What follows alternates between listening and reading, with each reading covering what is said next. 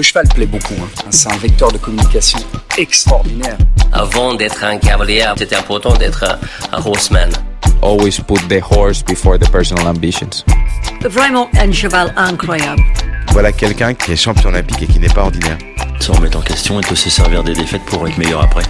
Ce feeling, je l'ai eu directement avec Caleb. On fait du haut niveau, il y a le côté financier, c'est comme ça. Aller en compétition parce qu'il est bon, pas parce qu'il paye une table. Moi, je veux pas euh, courir mes chevaux pour l'argent. If you can do it in a way that doesn't take too much out of your horses. Quand on voit l'évolution en, en 10 ans de temps, euh, qu'est-ce que ça va être dans 10 ans? Pouvoir motiver les jeunes à aller au bout de leurs rêves? Forme de très très bons compétiteurs.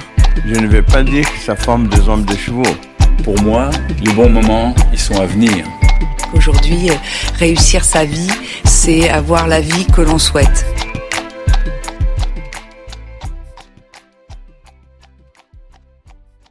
Nous voilà déjà à l'aune de ce mois de décembre. Et qui dit décembre dit Concours hippique international de Genève, l'un des rendez-vous incontournables dans le calendrier des sports équestres.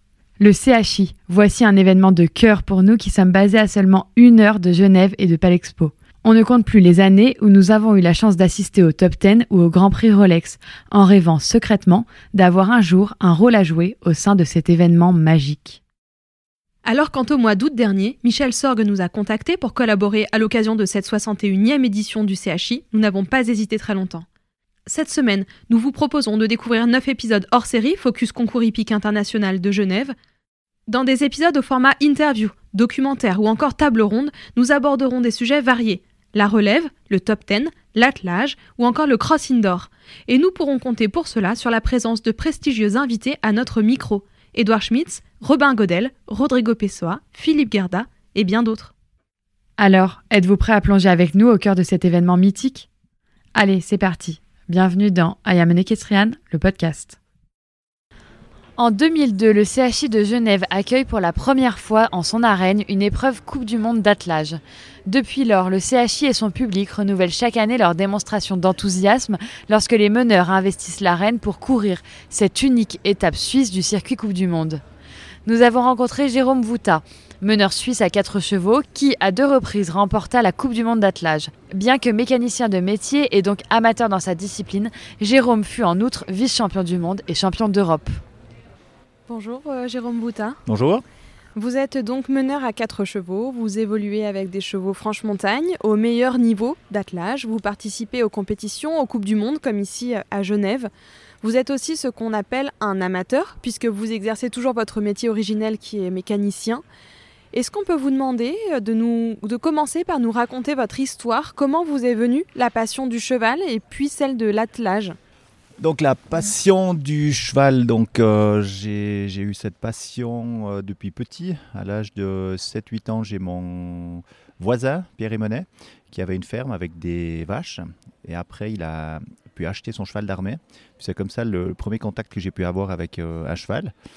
Et puis euh, gentiment, euh, avec Pierre Monet, on a, on a attelé, on a, on a fait pouliner cette jument, on a dit on va faire un attelage à deux, donc on a attendu que ce poulet grandisse, on a fait un attelage à deux. Jusqu'à un beau jour, on a dit bon, on va acheter un ou deux poulains, puis on va les regarder grandir, et puis on fera un jour un attelage à quatre. Et puis un jour, on est parti en attelage à quatre. Euh, ensuite, on a été faire des concours. On faisait des concours régionaux, des concours à un et à deux chevaux, des concours plutôt locaux sur la Suisse romande en principe. Et gentiment, on était, assez souvent dans le, devant du classement. Donc on s'est dit, il faut qu'on passe notre licence. Donc on a passé notre licence. Et puis après, on a été faire notre premier concours national à quatre chevaux à Berne avec euh, quatre juments, trois poulains.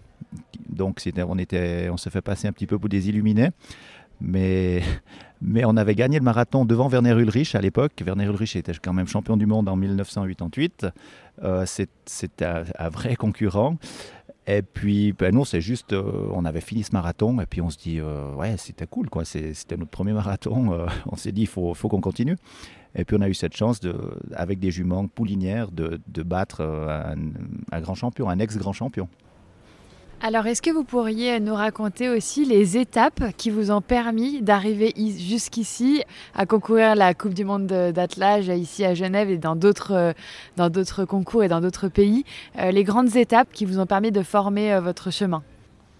Donc si je continue la suite de mon, de mon premier concours à Berne avec ces juments poulinières, en 2013 ou 2011, je ne sais plus, je pense que c'était plutôt 2011, j'ai Alban Poudret qui m'appelle, donc le directeur sportif du CHI, puis qui me dit écoute Jérôme, euh, tu, je te donne une, une wildcard pour venir ici à Genève. Puis, moi, ça fait depuis des années que je venais à Genève. Puis j'ai dit peut-être un jour on pourra courir sur cette piste. Peut-être, peut-être. Et puis ce jour a failli arriver parce que j'ai dû refuser parce que les juments allaient pouliner euh, trois mois après. Donc euh, je ne pouvais pas venir courir ici, mais par contre je lui ai promis que l'année prochaine, s'il il me donnait de nouveau cette chance, on, serait prêt. Et puis on a, on a pu courir euh, l'année d'après ici, ici à Genève. Est-ce que vous pourriez nous parler de votre système actuel? Comment ça se passe pour avoir un attelage, avoir suffisamment de chevaux pour pouvoir concourir en Coupe du Monde, avoir suffisamment aussi de chevaux pour, avoir un turnover, j'imagine, ou pour les renouveler quand il y a besoin, qui gravite aussi dans ce système-là, qui vous aide à construire les performances que vous avez euh, chaque semaine ou chaque mois en compétition. Donc j'ai la chance d'être toujours chez Pierre Monet, donc c'est lui qui a les locaux, c'est lui qui me nourrit, soigne les chevaux tous les matins nous, donc nous, c'est ma copine et moi, donc Nicole Bazio, qui, qui soigne les chevaux le soir et je, enfin, on s'entraide pour le, pour le travail des chevaux. Donc ça, c'est pour la nourriture et les soins. Et ensuite, euh, l'entraînement. Donc Nicole monte beaucoup mes chevaux monte beaucoup les chevaux et, moi je les attelle le, maximum de, de, ce que je peux, donc le soir euh, ou à midi. Justement, euh, on le disait, vous exercez encore un métier à côté de votre sport. Comment est-ce que vous arrivez à gérer euh, l'équilibre entre vie professionnelle, personnelle et puis euh, votre vie sportive? Donc la vie professionnelle, c'est vite réglé, c'est, le timing. Donc 7h30, on est au travail, enfin 7h15, on est au travail jusqu'à midi, 1h30, 6h moins quart. Et ensuite, on ferme à clé, on laisse les soucis au garage presque tous les soucis au garage. Et puis, on a la chance de pouvoir euh, atteler le soir. Donc, c'est l'été, on se pose pas de questions. Euh, on sort du boulot à 6h moins quart. À 6h, euh, on se change. À 6h05, on est avec les chevaux jusqu'à la nuit. Donc, il n'y a pas de miracle. Si on veut essayer de faire quelque chose de bien avec les chevaux, il faut essayer de se donner le maximum de moyens. C'est toujours ce que je me suis dit, c'est de faire le maximum qu'on peut. Si on ne donne pas notre maximum, c'est pas possible de faire de la compétition, à mon avis. Voilà. Donc vous pouvez chaque jour entraîner les chevaux ou est-ce que vous avez un planning comme ça hebdomadaire? Je sais que j'ai lu en tout cas que vous aviez un entraînement un jour sur deux euh, attelé avec vos chevaux et à côté de ça il y a votre compagne du coup qui les travaille montés. Alors on a jusqu'en 2021 c'était pratiquement que moi qui, enfin pas vrai, 2019, 2019 c'était pratiquement que moi qui attelais les chevaux. Parce que pour monter les chevaux, il faut quand même. Euh, tout le monde sait monter à cheval dans un manège, tranquille. Il y a quatre murs, on n'a pas de manège, on a juste un terrain plat, on a des routes, donc les chevaux peuvent embarquer du monde. Donc au début, quand on a commencé la compétition, beaucoup de monde disait Oui, je peux venir te monter les chevaux, je peux venir te monter les chevaux. On a fait un ou deux essais, c'était pas concluant. On a dit Bon, stop, on veut pas. les chevaux, c'est des athlètes, il faut quand même euh, aller dans la, la bonne direction, la meilleure direction possible. Donc, euh, après, euh, j'attelais, enfin, j'attelle tous les soirs l'été, mais moi, j'attelle tous les soirs les chevaux, mais pas toujours les mêmes chevaux. Donc, on a une dizaine de chevaux qu'il faut essayer de garder en forme entre la saison d'été et la saison d'hiver. Donc, euh, il y a assez de travail en attelage à 1, à 2, à 4. Et puis maintenant, j'ai commencé à changer de système. J'ai pris un autre entraîneur, j'avais Félix Brasseur. Maintenant, j'ai pris Michael Barbet. Je ne sais pas si vous connaissez, c'est un atteleur à, à cheval qui est souvent médaillé au championnat du monde à, cheval, et par équipe et euh, en solo. Et puis, on travaille énormément à cheval. Et puis, ce qui est impressionnant, c'est qu'on a l'impression qu'on bosse qu'à un cheval, et puis qu'à quatre chevaux, euh, comment on va dire ça? Le fait de, de, moins pratiquer à quatre chevaux, on va être moins bon à quatre. Et puis en réalité, c'est le contraire. Plus on travaille à un, meilleur on est à quatre c'est ce que je suis en train de découvrir. Donc, je suis, en train, enfin, je suis dans une phase de découverte et puis de voir si on va dans la bonne direction, mais je suis assez convaincu. Alors, comment vous expliquez justement que de moins s'entraîner à 4 et de passer plus de temps individuellement avec les chevaux vous permet aussi de mieux performer ensuite dans les attelages à 4 j'avais un gros souci au niveau de mes chevaux, c'est au niveau de l'équilibre. C'est donc quand on fait une volte à gauche, le, timonier gauche, je rentre un petit peu dans la technique, mais le timonier gauche restait en opposition, donc restait côté contre la flèche et ne revenait pas. Et je perdais chaque fois du temps dans, le, dans, mes virages. Et puis je comprenais pas, je comprenais pas, je comprenais pas. Puis à beau jour, je dis bon, euh, Michael, est-ce que tu peux m'entraîner? Et puis je me dis un atteleur à 4 qui va demander un attelage à 1. Il y en a beaucoup qui me font passer pour un illuminé, mais c'est pas grave. Euh, mais l'expérience de, de l'attelage à 1, ils se font, les atteleurs à 1, je vais peut-être me faire des ennemis, mais c'est un petit peu des chochottes, des peignettes avec leurs chevaux. Mais par contre, ils ont de grandes qualités et puis ils vont au bout des choses. Donc le moins de petits détails compte pour eux parce que dans un programme de dressage, il n'y a qu'un cheval. Donc les, cinq juges ont l'œil sur un cheval. Chez nous, c'est un ensemble. Donc une petite erreur d'un cheval peut être pardonnable ou peut être pas vue, mal vue par un juge ou par l'autre. Donc à un cheval, il n'y a, pas, a pas de cadeau.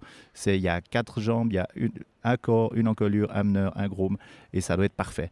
Donc euh, ils sont beaucoup plus précis, beaucoup plus, beaucoup plus près du cheval qu'un atteleur à 4 à mon avis. En tout cas que moi, à 4. On va euh, parler un tout petit peu plus de la compétition actuelle sur laquelle on est en ce moment, donc le CHI de Genève.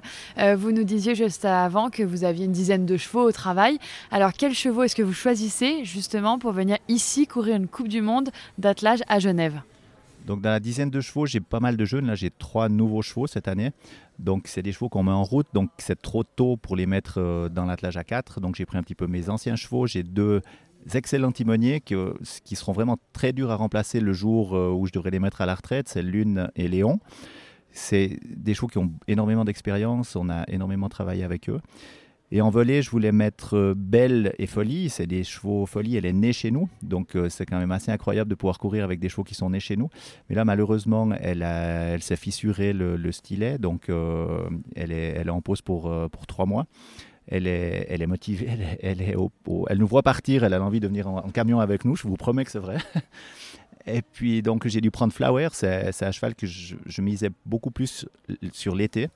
Mais par contre, elle est, grande, elle fait 1m65, 67. Et puis Belle, elle fait 1m56. Donc ça fait une grande différence de grandeur devant. Mais Flower sait se faire petite et puis Belle devant sait se faire grande. Et puis ça me fait. Enfin, c'est mon petit attelage à moi qui me plaît. Voilà. Et alors, euh, quelles sont euh, justement les qualités nécessaires d'un cheval pour venir courir euh, justement une Coupe des Nations comme celle d'ici à Genève? Donc il faut des, chevaux au grand cœur qui n'ont pas peur de, des lumières, des caméras, des, il y a des petits cerfs en bois. Ça, malheureusement, c'est la bête noire de Belle, ma, volée gauche. Donc, on verra demain comment ça va se passer. Mais l'année passée, elle, en avait peur. Cette année, j'espère que ça ira un petit peu mieux. Donc, il faut des chevaux qui, qui m'écoutent, qui sont à l'écoute. Donc, si je demande d'aller, en avant, c'est, c'est pas avec le fouet, c'est avec la voix. Et puis, ils doivent me donner ce qu'ils ont dans les tripes. Et puis, ce qui est assez incroyable avec le Franche-Montagne, c'est qu'ils travaillent énormément avec le cœur. Et puis, c'est le, enfin, j'ai le, le, sentiment derrière qu'ils veulent faire vraiment le maximum pour moi. Donc, y a pas, on peut pas euh, trahir le cheval. C'est vraiment une relation de confiance. Et puis, on verra ce week-end si ça marche. Mais, mais dans la logique des choses, les chevaux donnent vraiment le maximum, toujours le maximum. Vous composez vos attelages de chevaux franche-montagne qui sont nés, que vous faites naître en tout cas avec votre ami Pierre Emonet, justement, qui est copropriétaire aussi des chevaux, il me semble. Oui. Pourquoi avoir choisi des franches montagnes Qu'est-ce que ça, euh, qu'est-ce que cette race peut vous apporter en plus, euh, en, avantage, en compétitivité dans euh, les coupes du monde d'attelage? Donc la race Franche-Montagne, le premier cheval que Pierre Emonet a repris de son armée, c'était la Franche-Montagne. Donc c'est le premier contact que j'ai eu avec ce cheval. C'est un cheval qui est assez rustique, c'est un cheval qui correspond bien par rapport à, à mon travail, que je peux je suis pas obligé de le bosser tous les jours, mais il reste toujours au stade où je l'ai entraîné, où je, l'ai laissé. Donc je recommence pas toujours à zéro. C'est toujours une progression. Donc c'est un cheval qui, me correspond bien par rapport à mon, à mon métier. Et puis après, beaucoup m'ont presque découragé au début en, parlant avec des personnes. Ouais, mais avec des franches montagnes, tu vas, ça va être difficile, tu vas pas réussir, euh, c'est, pas la bonne race et tout ça.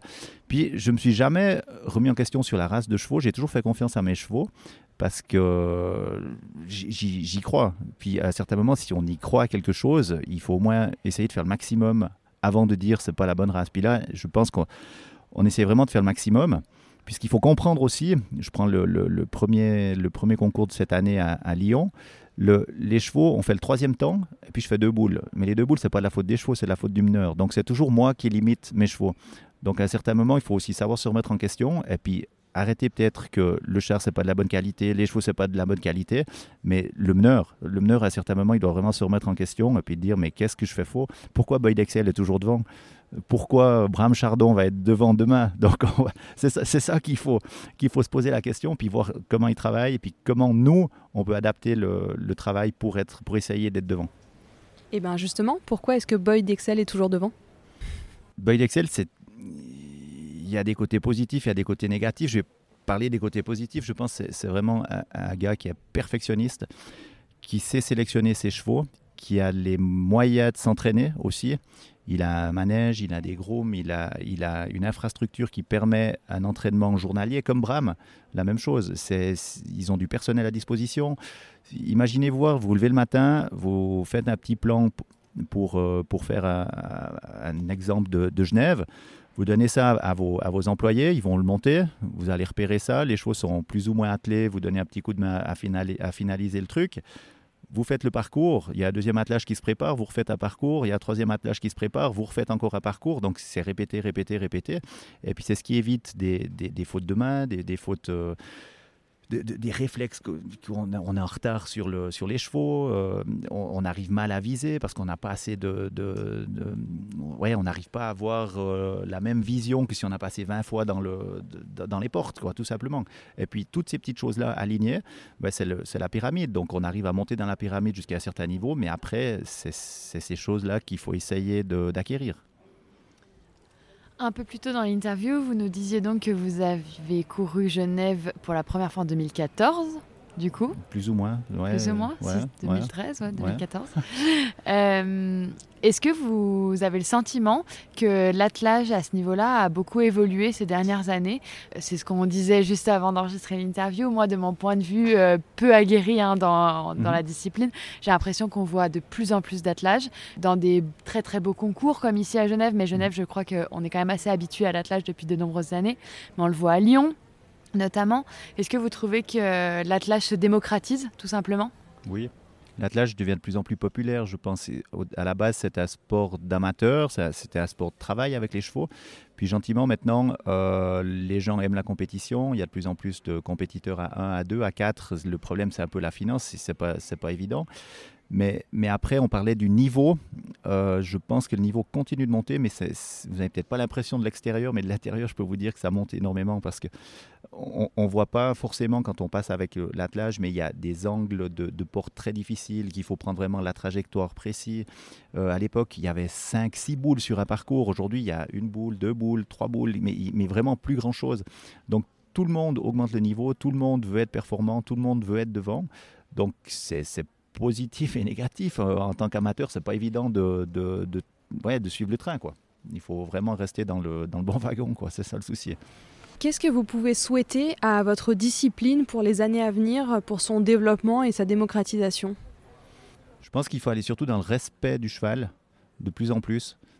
Il faut pratiquement, je pense, interdire le fouet à certaines personnes ou carrément au au, sport d'attelage en indoor, ça s'améliore au niveau du fouet. Je trouve que il y a encore pas mal d'abus, qu'on peut faire mieux, qu'on doit faire mieux parce que gentiment on se, on scie sur la branche où on est. On se fait passer déjà à la base pour des sauvages avec, avec l'attelage.